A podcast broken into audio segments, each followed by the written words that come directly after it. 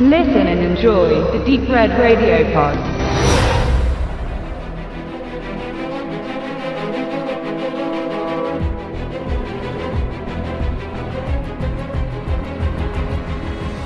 Ten Cloverfield Lane.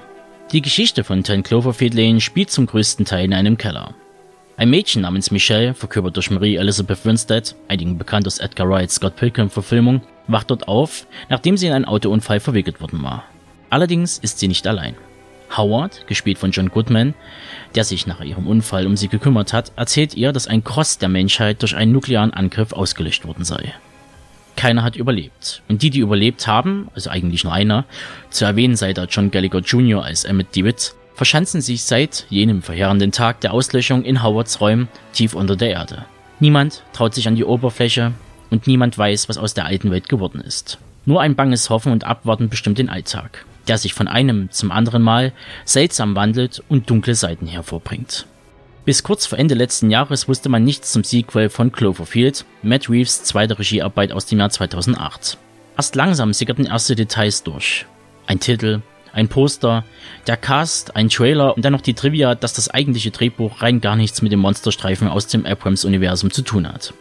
Diese Nachricht schlug hohe Wellen und jeder glaubte zu wissen, wie die filmische Umsetzung zu 10 Cloverfield Lane ausschauen würde. Das ursprüngliche Skript von Dan Casey lautete Valencia und Vesala und war bereits 2014 mit dem jetzigen Cast angedacht. Die Story las ich damals so. Die überwiegende Zeit des Films findet in einem unterirdischen Keller statt und dreht sich um eine junge Frau, die nach einem schweren Autounfall im Keller aufwacht und Angst hat, dass sie entführt wurde.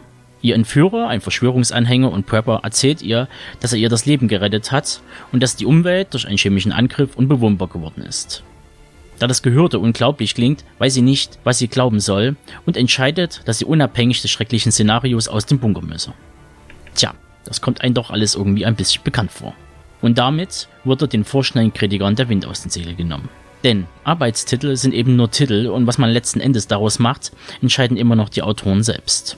Wie dem auch sei. Caseys Story und Trachtenbergs Geschick, das er bereits bei seinem Kurzfilm Portal No Escape einen Tag legte, stieß am Ende auf das Wohlwollen von Abrams Bad Robert Company. Nach 56 Drehtagen in New Orleans war die Produktion im Kasten und belief sich laut IMDb auf rund 15 Millionen US-Dollar und hat bereits dreieinhalb Wochen nach US-Start, zuzüglich weltweiten Release, schon das Fünffache eingespielt. Und somit durfte man das Projekt als erfolgreich werden. Denn sowohl die Kritiken auf Rotten Tomatoes als auch auf der IMDb lagen durchschnittlich bei 7,5 Punkten von 10, was man als positiv bewerten kann. Und dies tue ich auch, aber mit einigen Abstrichen. Das beschriebene Szenario im Bunker, inklusive dem quasi selbst inhaftierten Trio, bietet ein Psychospielchen, das mit dem ein oder anderen Kniff aufwarten kann und die Spannungskurve versucht im oberen Bereich zu halten.